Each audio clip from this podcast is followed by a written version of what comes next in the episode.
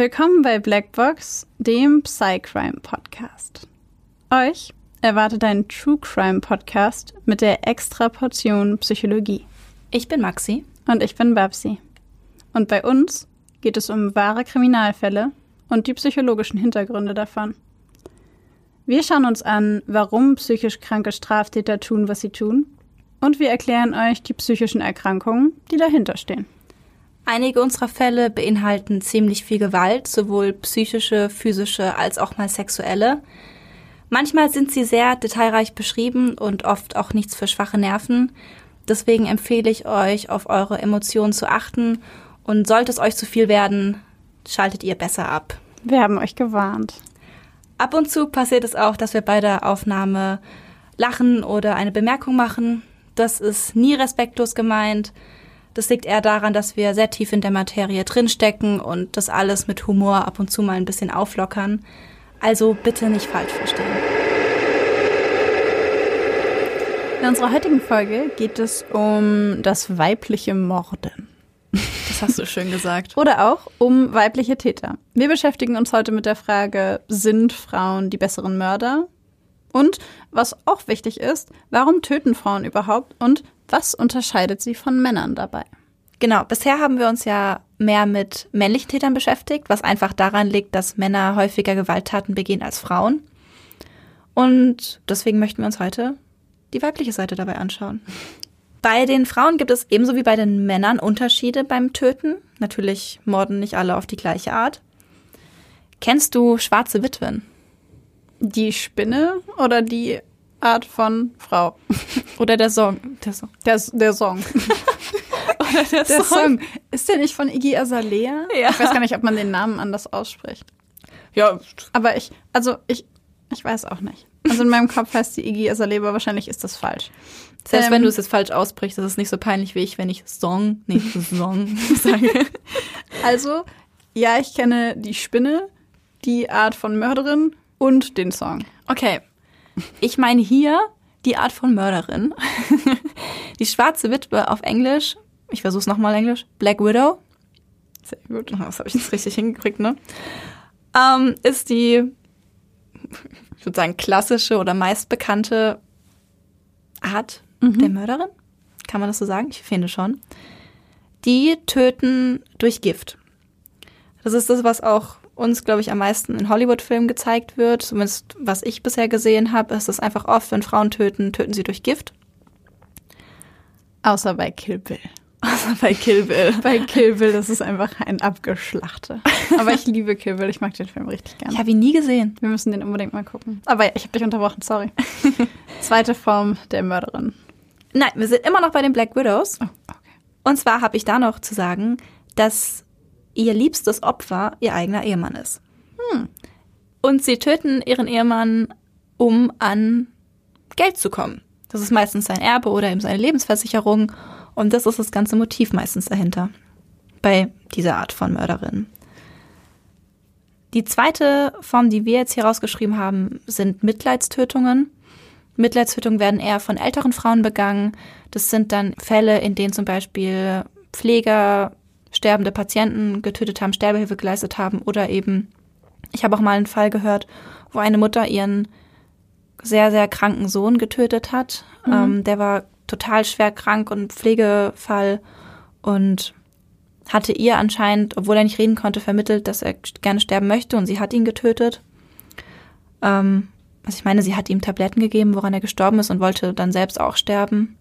Mhm. Das war ein ganz trauriger Fall. Oh, ich weiß noch, den fand ich echt schlimm. Klingt danach. Auf jeden Fall wäre das ein Beispiel für Mitleidstötungen.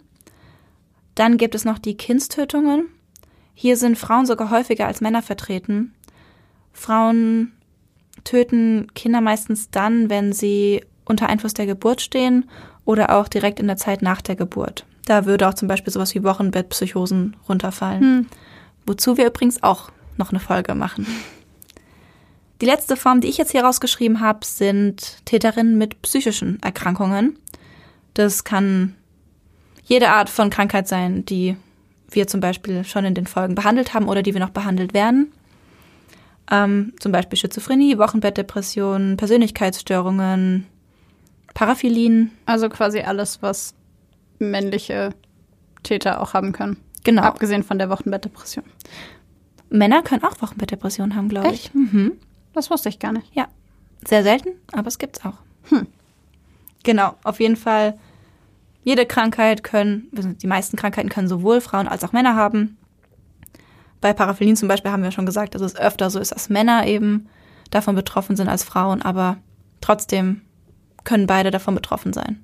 Die Frage, die ich mir aber noch gestellt habe bei der Recherche, natürlich, ist, welche Unterschiede es denn bei den Taten gibt zwischen Männern und Frauen.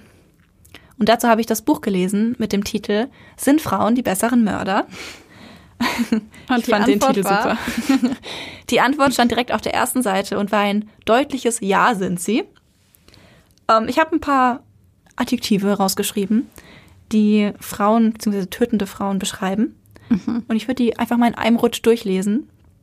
Frauen sind raffinierter, entschlossener, flexibler, einfallsreicher, geduldiger und unauffälliger, wenn es darum geht, jemanden zu töten. Das klingt trotz des Tötungsdelikts doch irgendwie etwas positiv. Das klingt wirklich sehr positiver, als es ist. Definitiv. Die meisten Frauen werden mit ihrem Tötungsdelikt übrigens zum ersten Mal straffällig. Bei Männern ist es ja oft so, dass es sich schon durch Vorstrafen ankündigt. Bei Frauen ist es meistens nicht der Fall. Die sind komplett unauffällig und auf einmal passiert dieses Tötungsdelikt. Und man fragt sich, woher kommt das jetzt? Aber das liegt vielleicht auch daran, dass ähm, Frauen unterschiedlichere Gründe noch haben oder andere Gründe dafür haben, Männer zu töten. Oder an sich Menschen, jemanden zu töten. Ähm, viele der Täterinnen sind Konfliktmörderinnen, die sehr enge Beziehungen zu ihren eigenen Opfern haben. Und häufig, beziehungsweise am häufigsten, töten Frauen innerhalb der Familie. Und das häufigste Tatwerkzeug dabei ist das Messer. Ähm, tatsächlich aber auch andere Haushaltsgegenstände werden äh, dafür tendenziell ganz gerne benutzt. Und das ist jetzt nicht im Sinne von, warum der Haushalt und so weiter und so fort gemeint, sondern es ist einfach eine Statistik. Und Naja, liegt ja auch nahe irgendwie. Wenn du zu Hause tötest, Ja. in der Familie, was hast du zu Hause für Waffen? Haushaltsgegenstände, Messer, weiß ich nicht. Hammer, eine Pfanne, Pfanne. ein Hammer, genau, solche Sachen. Alles, was du so da hast. Das Interessante fand ich, dass Frauen, wenn es um Untreue geht, also wenn ihr Ehemann oder ihr Freund sie betrügt, meistens nicht die Rivalin töten, also die Frau, mit der sie betrogen werden, sondern ihren eigenen Ehemann oder ihren Freund. Also die Wahrscheinlichkeit, dass sie ihren Freund töten, ist sehr viel höher als die Wahrscheinlichkeit, dass sie die Geliebte des Mannes oder Freundes töten. Ja, gut. Ich meine, er geht ja auch fremd und nicht die Geliebte. Vorausgesetzt, die Geliebte weiß nicht Bescheid, dass er vergeben ist. Ja, sonst ist es für beide Seiten irgendwie nicht, äh, von beiden Seiten irgendwie nicht besonders fair. Das stimmt. Was ich äh, mal gelesen habe, was ich ganz interessant fand oder eigentlich ziemlich krass fand, war der Fall von einer asiatischen Frau, die ihren Mann beziehungsweise ihren Partner getötet hat, indem sie ihm bei einem Kuss eine Cyankali-Kapsel in den Mund geschoben hat. Das fand ich sowohl raffiniert als auch beeindruckend, als auch gruselig und sehr mutig, weil ich glaube, ich würde nie eine Cyankali-Kapsel in den Mund nehmen wollen. Safe nicht. Ey, ohne Witz, ich bin tollpatschig genug, dass ich aus Versehen stolpere, da drauf beiße und dann selbst sterbe. Ups. Hupsi. Ja, also das fand ich schon sehr, sehr krass. Ähm, und dann gibt es ähm, Gender-Theorien, die besagen, dass Männer häufig töten, um eine Partnerschaft aufrechtzuerhalten. Sprich, wenn sie eine narzisstische Kränkung erfahren haben, zum Beispiel, dass sie die Frau dann töten, weil sie nicht wollen, dass diese Frau mit jemandem anders glücklich ist. Also sie wollen quasi die Beziehung auf eine abstruse Art und Weise aufrechterhalten, während Frauen häufig töten, um ihren Partner loszuwerden. Also einfach, weil sie nicht in der Lage sind, sich von ihm zu trennen und zu sagen, hey, pass mal auf, wir beiden, das macht keinen Sinn mehr, schönes Leben noch, ciao Kakao, sondern dass sie halt Ciao, sich aus dieser, dass sie sich halt aus dieser Beziehung nicht, nicht lösen können und für sie dann der einzige Ausweg ist, ihren Partner zu töten.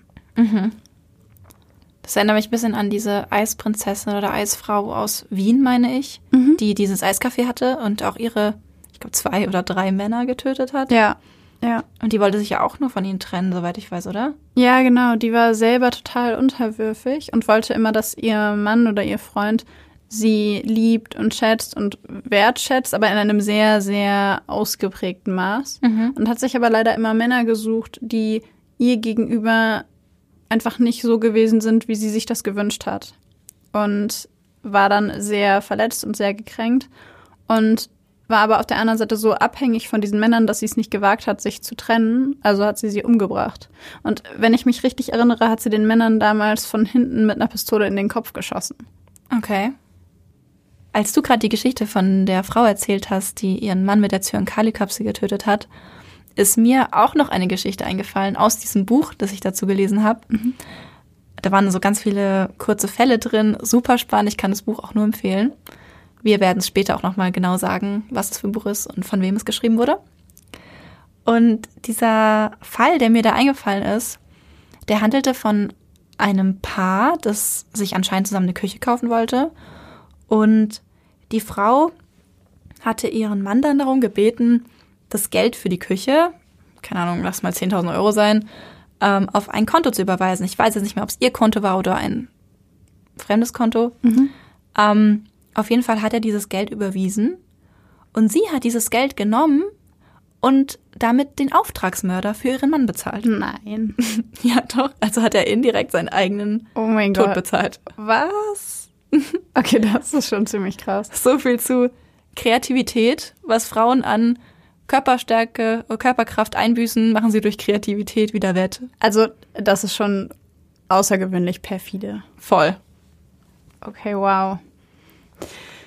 In diesem Sinne würde ich vorschlagen, machen wir den Einstieg heute ein bisschen kürzer und kommen direkt zu unseren Fällen.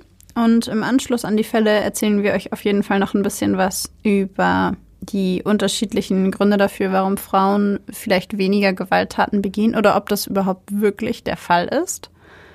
Und äh, natürlich auch noch was darüber, wie das mit Serienmördern ist und was die Forschung zu dem Ganzen zu sagen hat. Aber jetzt kommen wir erstmal zu den Fällen und ich glaube, heute fängst du an. Jep, ich fange an. Bist du bereit? Yes. Okay. Es wird still im Saal, als die beiden Mädchen aus der ersten Reihe aufstehen und sich an das Rednerpult in der Mitte des Raums stellen. Sie halten sich an den Händen, während sie nach vorne treten, und auch am Pult lassen sie einander nicht los. Ihre Gesichter sind nass von den Tränen, die sie hier in den letzten Tagen vergossen haben. Mit brüchiger Stimme beginnt das Mädchen mit den schwarzen, lockigen Haaren zu reden.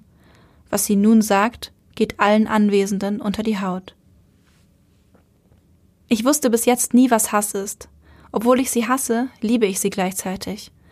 Das stört mich, es ist so verwirrend. Wie kann man jemanden hassen und gleichzeitig lieben? Ich wünschte nur, sie würde sich für alles entschuldigen, was sie getan hat, einschließlich all der Lügen. So schrecklich ich mich auch fühle, das ist auf Wiedersehen, Mama. So sehr du es auch versucht hast, ich habe überlebt und ich werde überleben. Denn jetzt bin ich von Menschen umgeben, die mich lieben. Ich werde gute Dinge auf dieser Welt tun, obwohl ich im wahrsten Sinne des Wortes eine Weise bin.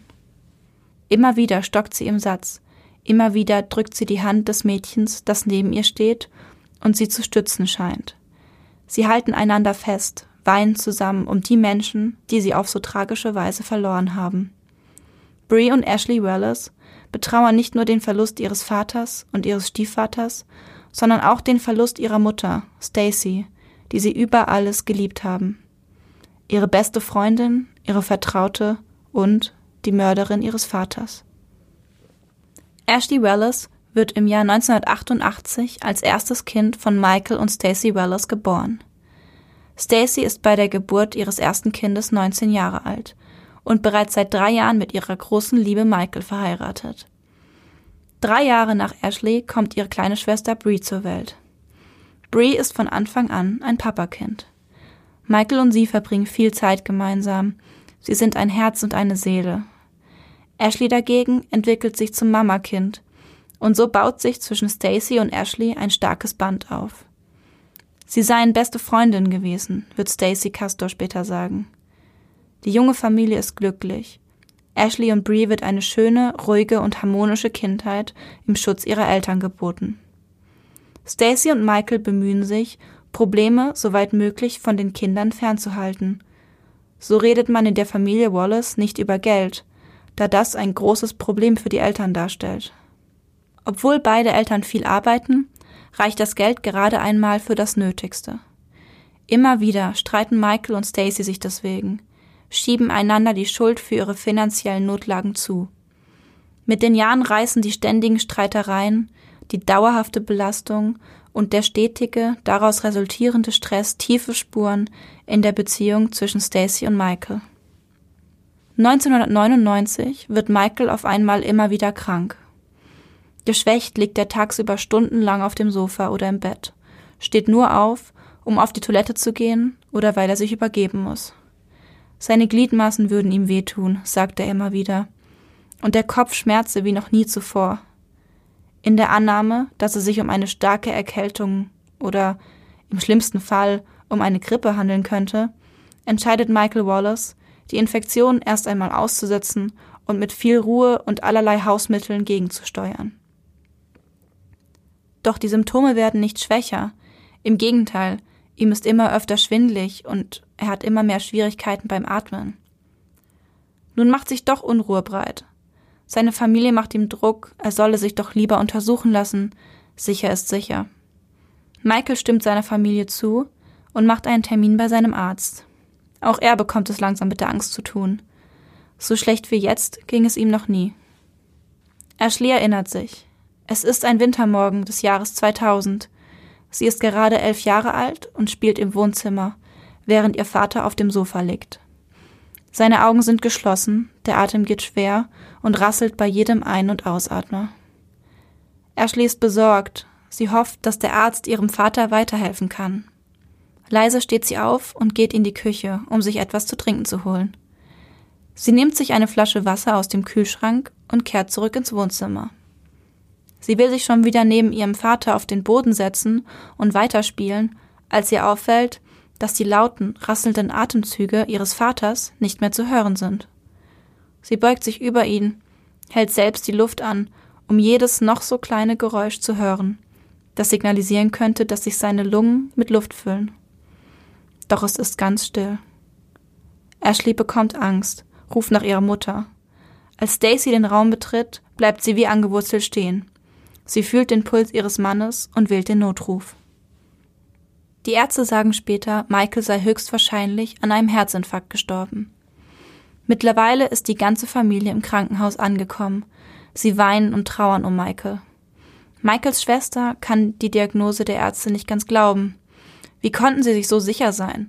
Michael war krank gewesen, war Tage und Wochen lang im Bett gelegen und hatte sich hundeelend gefühlt. Die Diagnose der Ärzte macht für sie keinen Sinn. Sie beantragt eine Autopsie der Leiche ihres Bruders, um Gewissheit zu haben. Doch dazu kommt es nicht. Stacy hört den Wunsch ihrer Schwägerin und verweigert den Ärzten die Erlaubnis, die Leiche ihres Mannes zu obduzieren. Sie sei sich sicher, dass die Diagnose richtig sei und wolle nicht, dass der Körper ihres Mannes aufgeschnitten wird. Während Stacy diese Diagnose offenbar gut annehmen kann, hat ihre elfjährige Tochter Ashley Schwierigkeiten, sowohl die Diagnose als auch den Tod ihres Vaters zu akzeptieren.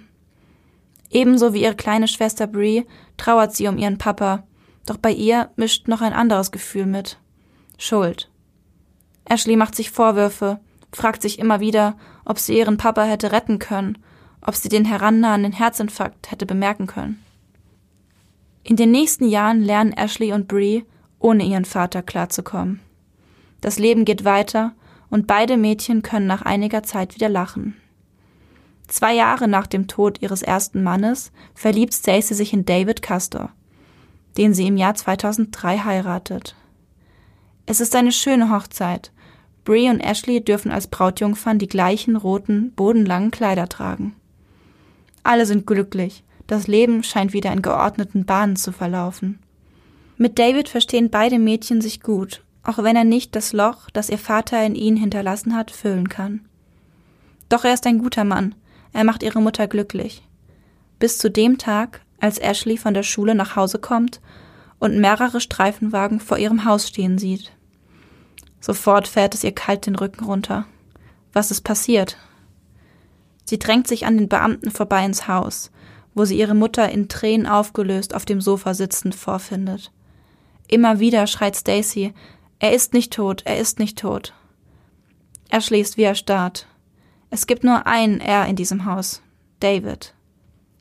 Sie dreht sich um und sieht, wie Polizisten im Schlafzimmer ihrer Mutter ein- und ausgehen, Gegenstände in Tüten packen und sie sorgfältig verschließen.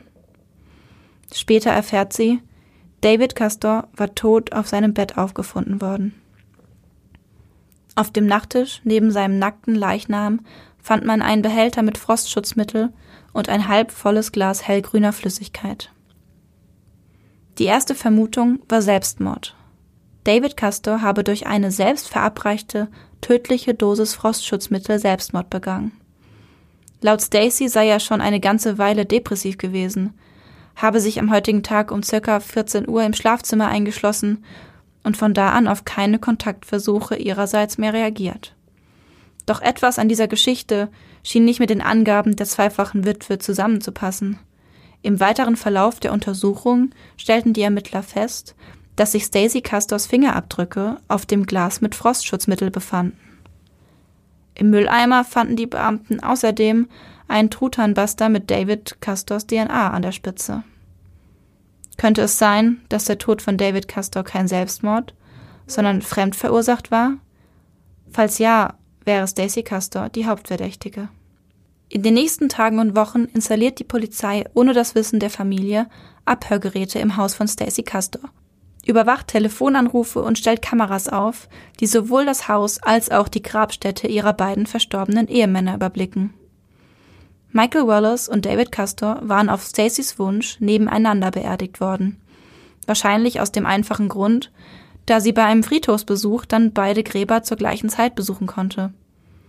Die Beamten nahmen an, auch auf dem Friedhof das Verhalten der trauernden zweifachen Witwe beobachten zu können, um daraus eventuell Rückschlüsse auf die vermuteten Taten ziehen zu können. Doch Stacy Castor ist kein einziges Mal an den Gräbern ihrer verstorbenen Männer zu sehen. Das verwundert die Ermittler. Ein Mensch, der zwei so nahestehende Angehörige verloren hat, besucht normalerweise ab und zu auch das Grab derer. Dieses Verhalten, gemeinsam mit den am Tatort gefundenen Indizien, veranlassen die Ermittler im nächsten Schritt dazu, die Leiche ihres ersten Mannes, Michael Wallace, exhumieren zu lassen. Ohne Stacys Wissen wird das Grab ihres ersten Mannes ausgehoben und die Leiche einem toxikologischen Screening unterzogen. Der Befund bringt erschreckende Erkenntnisse. Auch Michael Wallace starb an einer Frostschutzmittelvergiftung und nicht, wie zuvor behauptet, an einem Herzinfarkt. Während die Ermittlungen noch laufen, beginnt für Ashley der erste Tag am College. Sie freut sich auf diesen neuen Abschnitt in ihrem Leben, hofft, nun all die negativen Erlebnisse ihrer Vergangenheit hinter sich lassen zu können. Doch noch bevor der erste Tag vorbei ist, wird sie von Polizisten auf dem Campus abgepasst.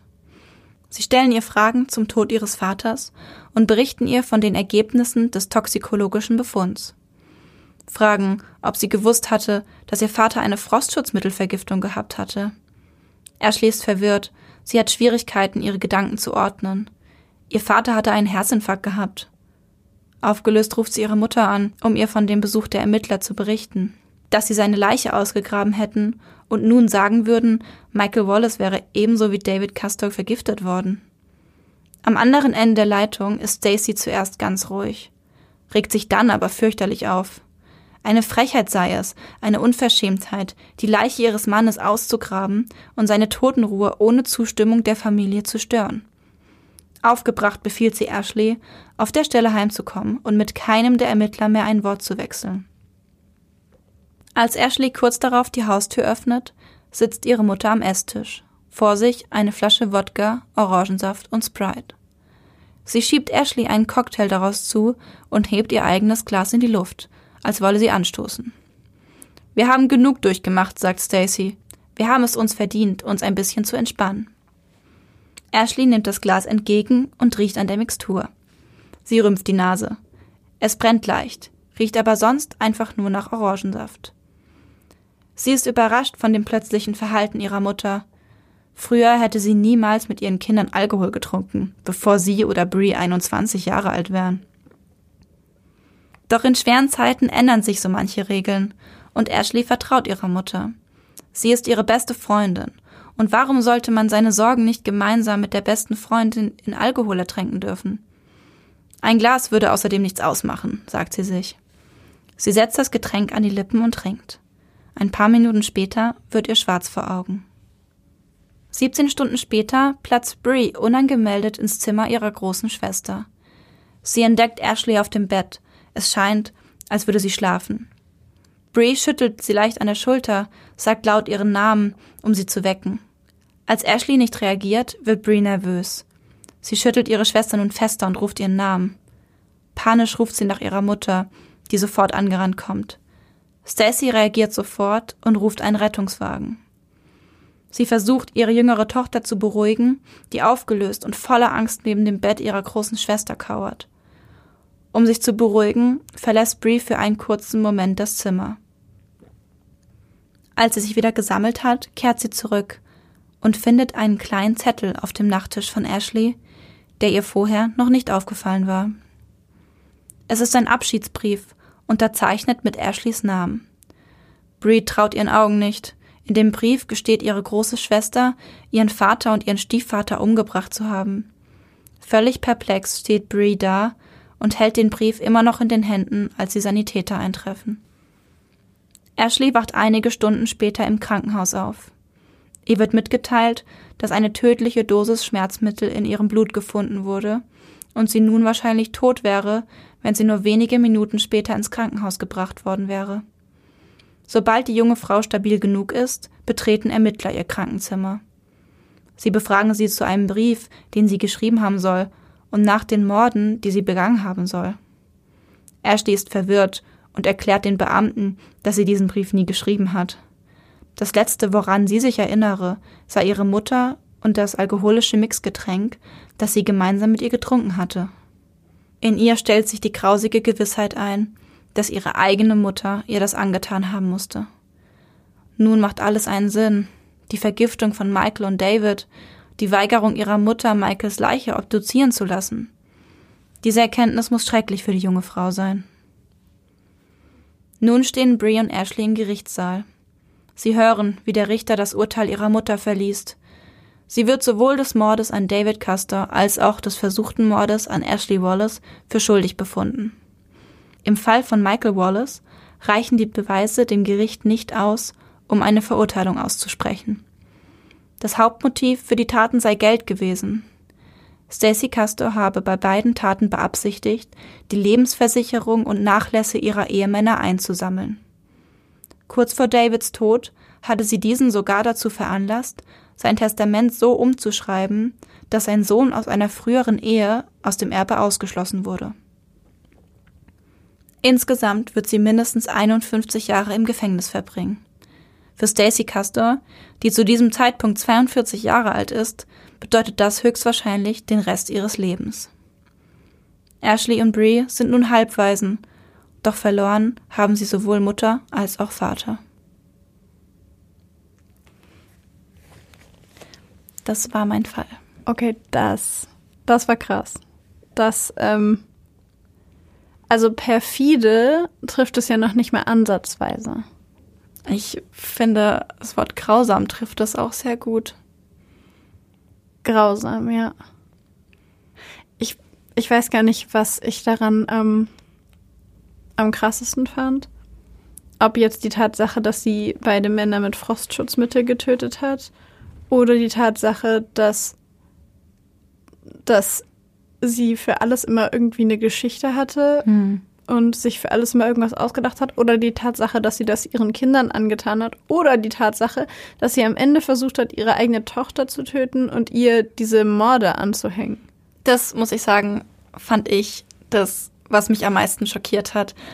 Das Ding ist, dass diese Morde natürlich schrecklich sind. Aber wir beschäftigen uns ja in diesem Podcast so oft mit Morden, dass das jetzt ja. nichts, also in diesem Podcast ja nicht mehr Außergewöhnliches ist, ja. wenn jemand stirbt. Ja.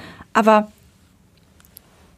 dass sie ihre eigene Tochter versucht hat umzubringen und ihr dann auch noch die Morde, die sie begangen hat, in die Schuhe schieben wollte, das fand ich unglaublich. Als ich das gelesen habe, wusste ich, okay, diesen Fall werde ich machen für den Podcast, weil ich das so krass fand. Das ist super krass. ich habe, ich muss auch sagen, ich frage mich ernsthaft, also was, ich meine, ich weiß, wir machen einen Psychologie-Podcast, aber was muss in deinem Kopf abgehen, damit du so weit gehst? Also völlig krank, völlig, also äh, absurd. Und ich bin gerade super erleichtert, dass Ashley das überlebt hat und dass sie noch aussagen konnte. Und vor allen Dingen hast du ja bei solchen, ähm, bei solchen Vergiftungen manchmal so eine Am Art Amnesie an die letzte halbe, dreiviertel Stunde vor der Tat oder bevor du diesen Zusammenbruch oder den Kreislaufzusammenbruch hattest. Und ich bin super froh, dass sie es nicht hatte und dass sie noch wusste, dass ihre Mutter ihr dieses Getränk gegeben hat. Ja. Ja, krass. Was ich auch, also was mich voll berührt hat bei diesem Fall, war, dass ich, ähm, also zu diesem Fall gibt es total viele Gerichtsaufnahmen auf YouTube zu sehen. Und ich habe da ähm, natürlich mich durchgeklickt und habe diesen Absatz, den ich vorlese, den Ashley da vor Gericht sagt, ähm, das habe ich gesehen, also wie sie es eben Oh sagt und wie sie da zittert und ihre Schwester ihre Hand hält und beide dabei eigentlich weinen, beziehungsweise die ganze Zeit kurz vorm Weinen sind. Oh, ist so furchtbar. Und das war, das war so, so traurig, das zu sehen. Und halt auch, man hat so krass diese Ambivalenz von diesem Mädchen gespürt. Ähm, vor allem bei diesem Satz, ähm, obwohl ich sie hasse, liebe ich sie. Und wie kann man jemanden hassen und gleichzeitig lieben? Und es hat mir so eine kleine Gänsehaut gemacht, weil ich das schon nachvollziehen kann. So, es ist so eine schreckliche Situation, weißt du, du, du liebst deine Mama, sie ist deine beste Freundin, die hatten ja eine, eigentlich eine super gute Beziehung. Und dann tut deine engste Vertraute dir sowas an. Ich glaube, es ist unvorstellbar. Ja. Ich hatte auch Gänsehaut, als du das vorgelesen hast. Vor allen Dingen, weil wir dann wieder an den Punkt kommen von, sowas denkst du eigentlich erstmal von niemandem, aber erst recht nicht von deinen Eltern. Das denkst du nicht von deiner Mutter, dass sie sowas mit dir macht. Weißt du, wie, also wenn sie im College war, ich kenne mich da nicht so gut aus, wie alt sie war? Da war sie um die 19. Oh Gott. Also in Amerika das Jahr, Ja. es wird 21 volljährig. Ja. In Deutschland wäre es also schon easy peasy gewesen, hätte sie eh schon viel Erfahrung mit Alkohol gehabt. Obwohl in Amerika haben sie mit 19 ja auch schon Erfahrung mit Alkohol, soweit ich weiß. ja. Aber ja, da war sie auf jeden Fall noch trotzdem noch minderjährig in Amerika. Aber was ich auch krass fand, war, dass ihre jüngere Schwester sie vor Gericht quasi so stützt und ähm, dass sie da zusammen hingehen und dass sie das zusammen durchstehen. So, das ist also das ist irgendwie noch so ein schöner Punkt in diesem furchtbaren Fall, Ja, dass, dass die beiden Mädchen noch zusammenhalten und dass sie einfach so auch zusammen vorne stehen und sich da zusammen durchbringen. Ja, auch dass sie sich noch haben. Ich meine, stell dir vor, Ashley wäre gestorben Ja. und dann ist Brie da noch übrig. Als du es vorgelesen hast, Ja. muss ich auch ehrlich sagen, also ich war richtig, ich war richtig drin, als du das vorgelesen hast, dass sie in das Schlafzimmer kommt von ihrer Schwester und sie da liegen sieht und dann nach ihrer Mutter ruft, dachte ich so, oh Gott, oh Gott, die Mutter wird sie umbringen, sie wird sie umbringen, oh Gott, weil ich den Fall nicht kannte. Also ich habe noch nie von dem Fall gehört und dachte die ganze Zeit, dass diese Frau jetzt bestimmt auch ihre zweite Tochter tötet und danach sich selbst. Und ich dachte die ganze Zeit so, oh Gott, bitte nicht. Ja, jetzt habe ich aber auch krass gefühlt, was, als ich das gelesen habe, dass sie da reinkam und dass Brie sie gefunden hat. Ja. Und ich kann mir gut vorstellen, das bin, da habe ich jetzt nichts zu gefunden, aber ich kann mir gut vorstellen, dass Stacey hat ja offensichtlich dann Ashley in ihr Zimmer hochgebracht, hat sie aufs Bett gelegt.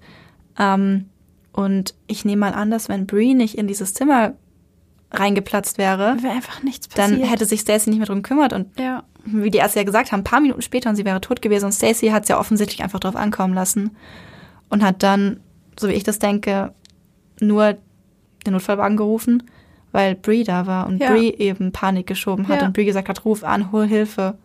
Ich, ich stelle mir das auch so, so krass vor, wenn du überlegst, dass diese Frau die ganze Zeit im Haus war und sie wusste, dass oben auf dem Bett ihre älteste Tochter liegt und dass sie gerade stirbt. Und sie läuft da durchs Haus und, keine Ahnung, macht, was auch immer sie macht. Und Ja. du weißt, dass deine Tochter da oben liegt und stirbt und dass es deine Schuld ist, dass sie stirbt. Und dass sie stirbt, weil du so feige warst und auf der anderen Seite so geldgierig warst, zwei Menschen zu töten und so feige bist, es nicht zuzugeben. Ja. Heftiger Fall. Heftiger Das Fall. auf jeden Fall, ja. Möchtest du mit deinem direkt anschließen? Ja. Ja. Die Stimmung ist jetzt so gedrückt nach diesem Fall. Schon irgendwie. Okay. Juli 2018. Die Sonne steht hoch über den Dächern der Stadt und die Luft ist trocken und heiß. Es ist ein klassischer Sommertag in Clover, South Carolina. Aus der Ferne klingen leicht das Plätschern des Lake Wiley und das Rascheln des Windes in den Bäumen vor dem Haus. Die 53-jährige Lena Sue Clayton liegt gemeinsam mit ihrem Mann Steven auf den Liegestühlen im Garten. Beide haben ein eisgekühltes Getränk auf einem kleinen Tischchen neben sich stehen und unterhalten sich. Die beiden genießen die Ruhe und die Abgeschiedenheit ihres Anwesens direkt am See. Steven ist mit seinen 64 Jahren bereits in Rente. Früher war er ein erfolgreicher Geschäftsmann in Florida, aber mittlerweile erntet er die Früchte seiner harten Arbeit. Eine große Villa direkt am See, ein großes Anwesen und freie, ruhige Tage gemeinsam mit seiner Ehefrau Lana. Normalerweise haben die beiden gemeinsam eine schöne Zeit und erfreuen sich bester Gesundheit. Doch seit kurzem hat sich das verändert. Seit einigen Tagen fühlt Steven sich nicht wohl. Er klagt über Herzrasen. Immer wieder muss er sich übergeben. Seine Hände zittern und er kann nicht mehr richtig sehen. Zwischendurch hat er plötzlich Halluzinationen. Er ist sogar schon bewusstlos geworden. Lana macht sich Sorgen um ihren Mann. Sollte es nicht besser werden, müssen die beiden wohl zum Arzt gehen. Steven setzt sich auf und nimmt einen Schluck von seinem Getränk. Dann steht er auf und will zurück zum Haus gehen. Auf dem Weg dahin bricht er kurz vor der Treppe zusammen. Lena springt auf und rennt zu ihrem Mann. Sie schüttelt ihn, dreht ihn herum, ruft seinen Namen, doch Steven reagiert nicht mehr. Als der Notarzt schließlich eintrifft, kann er nur noch den Tod des 64-Jährigen feststellen. Erst vermuten die Ärzte einen natürlichen Tod, Herzinfarkt, plötzlicher Herzstillstand, dann aber wird im Labor ein ungewöhnlich hoher Tetrahydrozolinwert im Körper des Toten festgestellt und ein natürlicher Tod erscheint sehr unwahrscheinlich. Tetrahydrozolin wird vor allem in verschreibungspflichtigen Augentropfen verwendet und löst bei einer falschen Dosierung und Anwendung schwere Vergiftungssymptome aus. Schnell gerät die Ehefrau des Getöteten ins Visier der Ermittler. Nach zahlreichen Verhören gibt die 53-Jährige schließlich zu, ihrem Ehemann in den letzten drei Tagen immer wieder Augentropfen in sein Getränk geträufelt zu haben. Die geruchs- und geschmacksneutrale, durchsichtige Flüssigkeit verursache nur Magen-Darm-Beschwerden, habe sie geglaubt. Sie habe nicht gewusst, dass das Mittel ihren Mann töten würde. Wieder und wieder habe sie die Tropfen in seine Getränke geschüttet, drei Tage lang. Jeden Tag geht es Steven schlechter. Er übergibt sich häufig, er hat neurologische Probleme, fühlt sich benommen und sieht die Welt um sich herum nur noch verschwommen. Als die Beamten Clayton damit konfrontieren, gibt sie an, dass sie ihn nur krank machen wollte. Jahrelang habe ihr Ehemann sie misshandelt, geschlagen und unterdrückt. Sie habe es nicht mehr ausgehalten, gesteht sie den Beamten unter Tränen. Sie habe sich befreien müssen doch die Beamten glauben ihr nicht. Lena Sue Clayton hatte ihrem Mann bereits einige Monate zuvor mit einer Armbrust in den Hinterkopf geschossen. Damals gab das Ehepaar jedoch gemeinsam einen Unfall an, daher wurde polizeilich nicht weiter ermittelt. Nun erscheint der damalige Vorfall jedoch geradezu beispielhaft. In dem nahegelegenen See finden die Beamten darüber hinaus das Handy des Getöteten. Seine Ehefrau hatte es vermutlich dort hineingeworfen, um zu verhindern, dass er selbst die Polizei oder den Krankenwagen rief. Als Mordmotiv vermutet die Staatsanwaltschaft Habgier. Die 53-Jährige war die sechste Ehefrau des ehemaligen Geschäftsmannes, der über ein Vermögen von mehr als einer Million Dollar verfügte.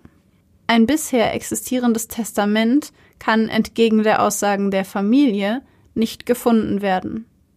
Auch die Misshandlungen und Beleidigungen, die Clayton angegeben hatte, kann die Familie nicht bestätigen. Claytons Anwälte hingegen zeichnen das Bild einer hilfsbereiten Frau mit großem Herzen.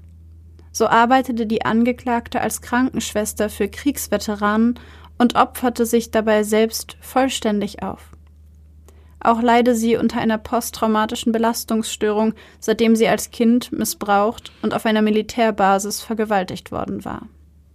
Diese Einschätzungen beeindruckten den zuständigen Richter jedoch nur wenig. Lena Sue Clayton wird zu 25 Jahren Haft wegen Totschlags im Affekt und der Zweckentfremdung von Lebensmitteln und Medikamenten verurteilt. Richter Paul Birch folgt der Überzeugung des Mordmotivs Habgier. Wie können Sie darauf beharren, dass Sie ihm eine Lektion erteilen wollten, wenn die Fakten offenlegen, dass Sie ihn drei Tage lang leiden ließen? sagte er in seinem Schlusswort. Lena Sue Clayton gibt darauf keine Antwort. Ich finde es spannend, dass wir beide eine schwarze Witwe genommen haben. Ja, ich dachte, ich nehme einen ganz klassischen Fall. Einen ich ganz dachte mir klassischen das auch, Fall. ja. Ich habe eine Frage, die ich mir direkt gestellt habe, als du vorgelesen hast.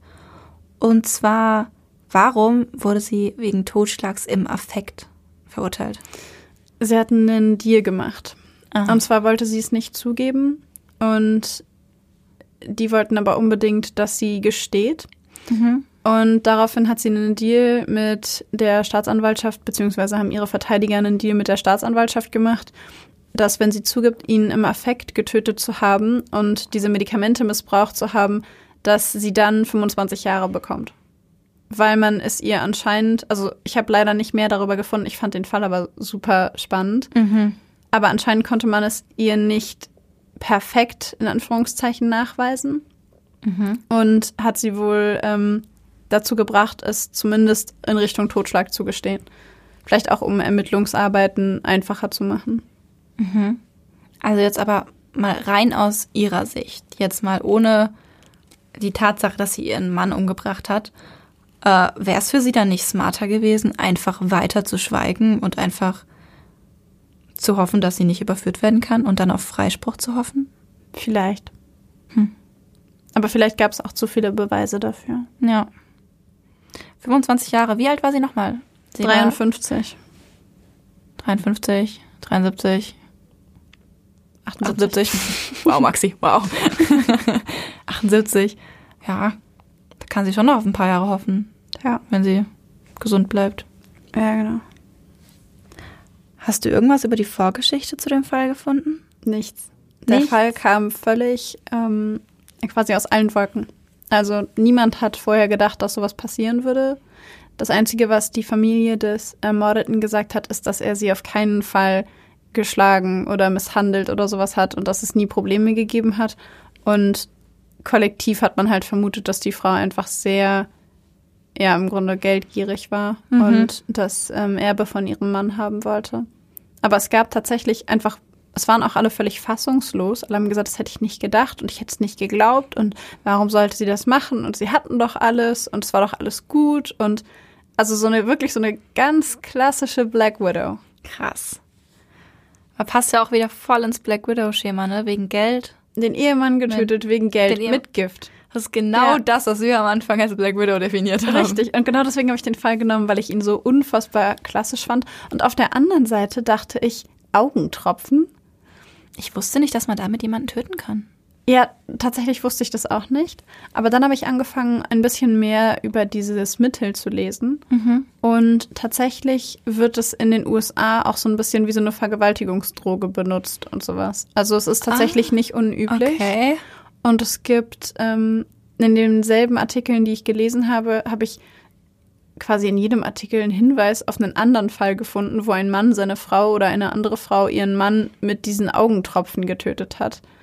Und ich fand das einfach ein sehr interessantes Phänomen, weil mir überhaupt nicht klar war, dass es Augentropfen gibt, die so toxisch sind, dass sie jemanden umbringen können. Ich auch nicht. Und ich muss auch gestehen, da bin ich an der Stelle bei dem Fall geblieben, weil ich dachte, eine klassische Black Widow, aber in meinen Augen ein ungewöhnliches Gift. Mhm. Und schlau, weil geruchslos, geschmacklos, farblos und nicht besonders auffällig, wenn du irgendwo Augentropfen liegen hast. Das stimmt.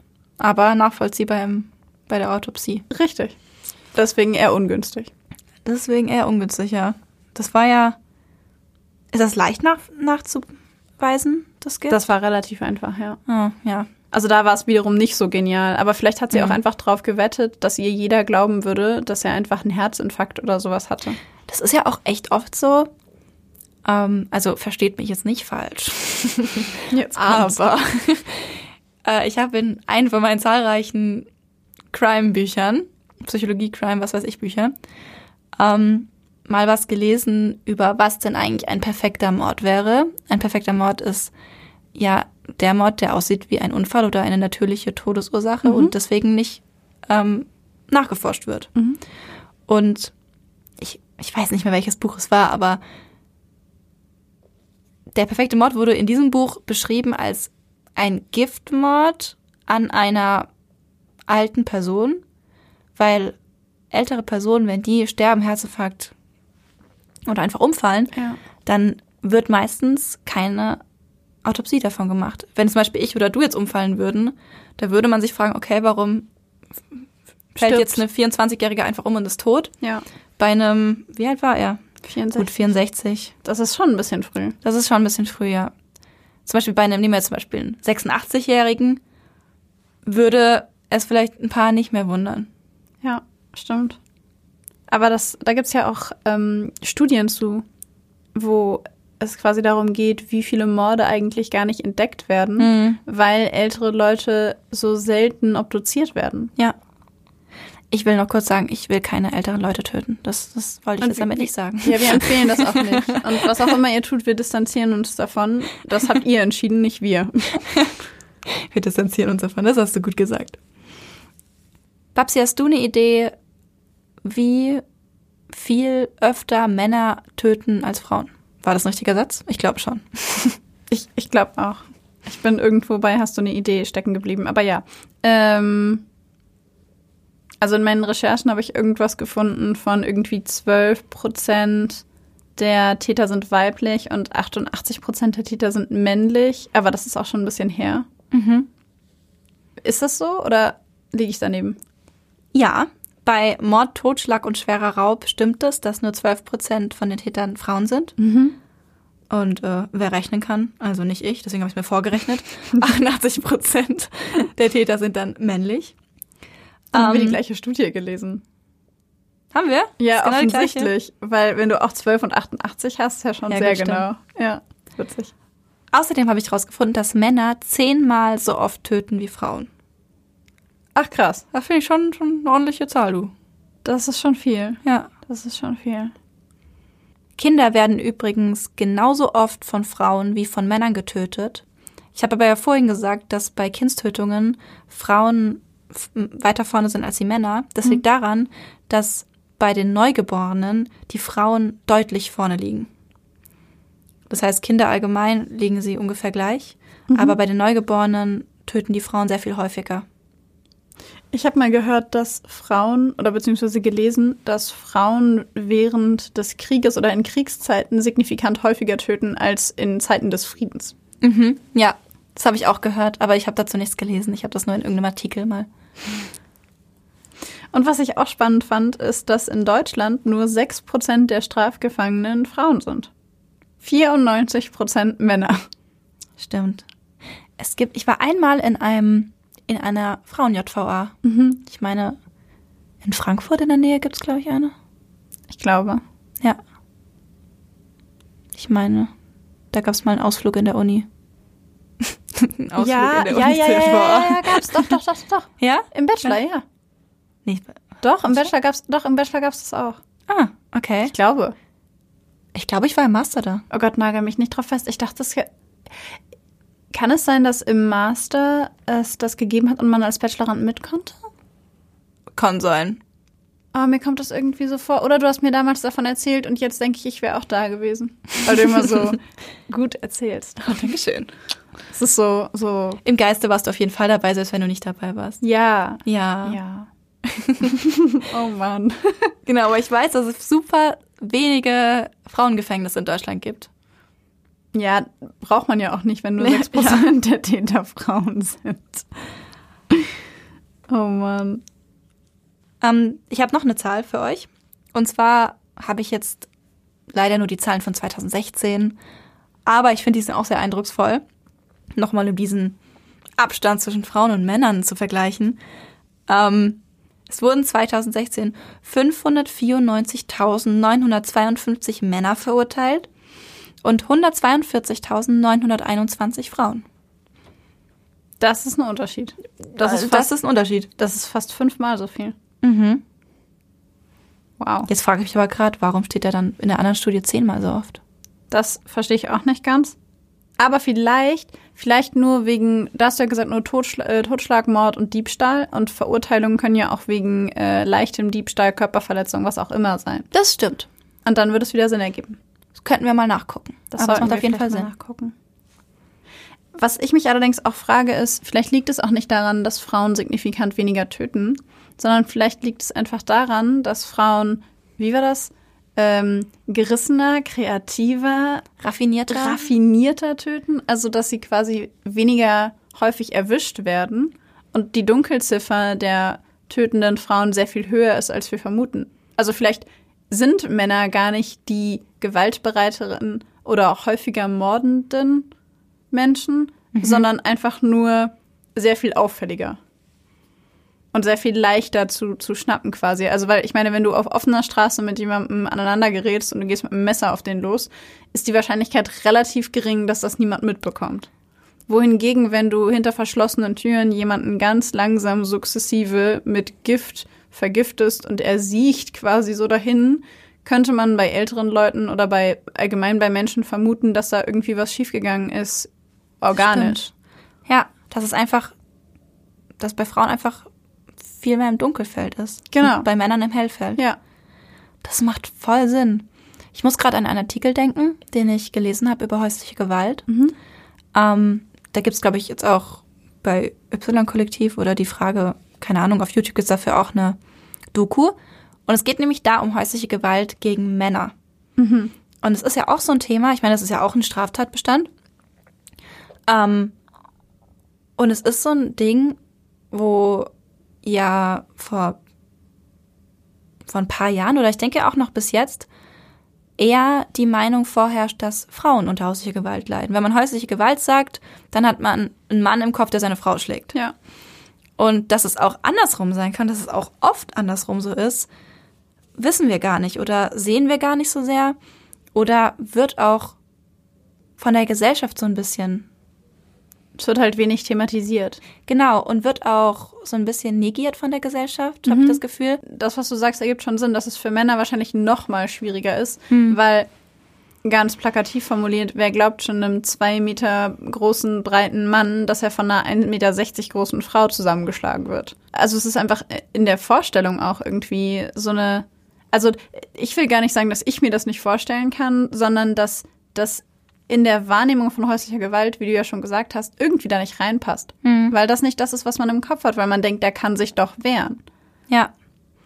Und vielleicht auch, dass in der Gesellschaft halt, obwohl sich das jetzt natürlich gerade wandelt, trotzdem dieses Bild der Männlichkeit noch besteht und dass eben da ein Mann, der von seiner Frau geschlagen wird, von der Gesellschaft vielleicht eher als schwach angesehen wird und das nicht in dieses Bild der Männlichkeit passt und vielleicht auch deswegen das nicht so ernst genommen wird. Ja, und deswegen sind Rollenbilder einfach völlig blöd. Ja, Also so klassische, festgefahrene Rollenbilder, die man erfüllen muss, weil es diese Rollenbilder so gibt und nicht, weil man sich dafür entscheidet oder weil man das gut findet oder weil man selber so ist. Deswegen sind die doof, wenn man da so reingezwungen wird. Also kurzer Appell an euch, wenn ihr in eurem Freundes-, Bekannten- oder Familienkreis jemanden habt, völlig egal ob männlich oder weiblich, der Opfer von häuslicher Gewalt oder ähnlichem ist, guckt genauer hin und unterstützt die Person, völlig egal ob männlich oder weiblich. genau. Nehmt ihn ernst. Oder sie. Oder sie. Genau. Allerdings habe ich ja so ein bisschen die Hoffnung, oder auch in der Forschung, was ich gelesen habe, wurde diese Hoffnung geäußert, dass jetzt dadurch, dass sich es ja so gerade alles wandelt und durch ähm, die Emanzipation und Feminismus, dass es so ein bisschen aufgelockert wird, dieses äh, Rollenverständnis. Ja. Und dass dadurch vielleicht solche ähm, Taten von Frauen, besonders häusliche Gewalt, die gerade noch im Dunkelfeld passieren, dass die jetzt ins Hellfeld rutschen. Ja, weil dieses Vorurteil von Frauen machen sowas nicht Genau. verloren geht. Ich frage mich auch, warum die Unterschiede überhaupt bestehen. Also ich meine, wir haben jetzt ganz viel darüber geredet, wo sind die Unterschiede zwischen männlichen und weiblichen Tätern, insbesondere männlichen und weiblichen Mördern oder Mörderinnen. Und die Frage ist natürlich, warum gibt es da überhaupt einen Unterschied?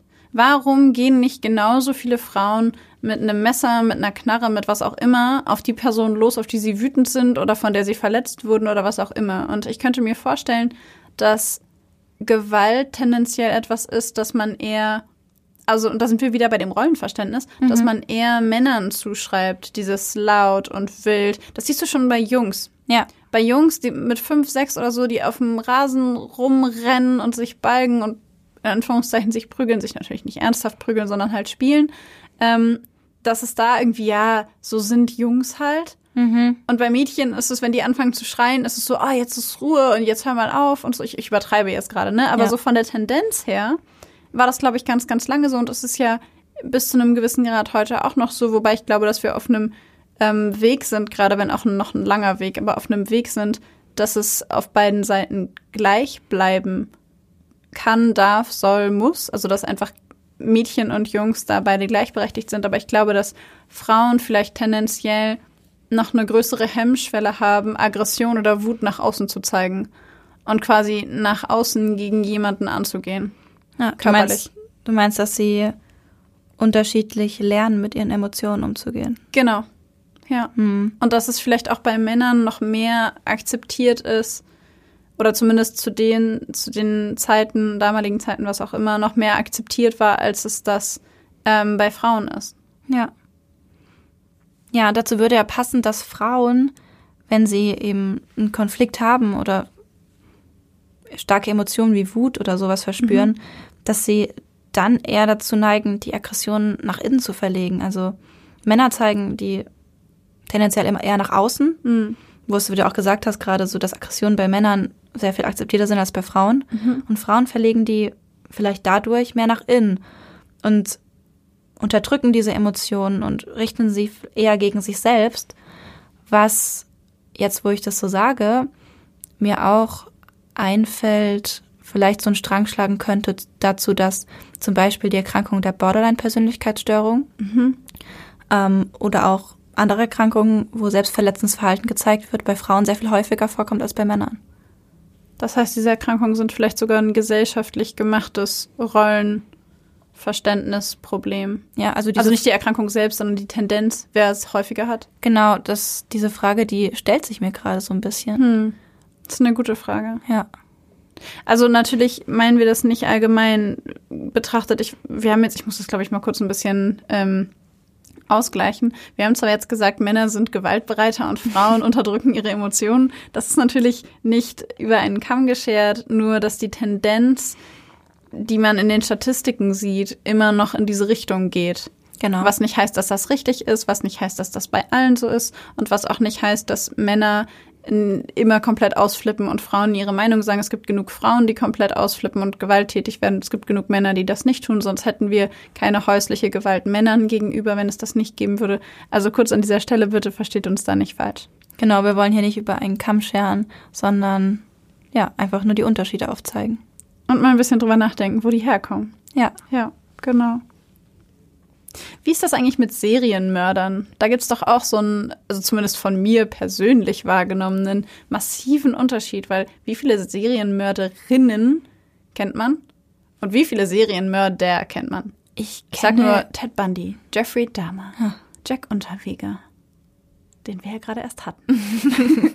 bisschen Werbung für die letzte Folge hier. äh, bei weiblichen Serienmördern fällt mir nur Eileen Werners ein. Ja.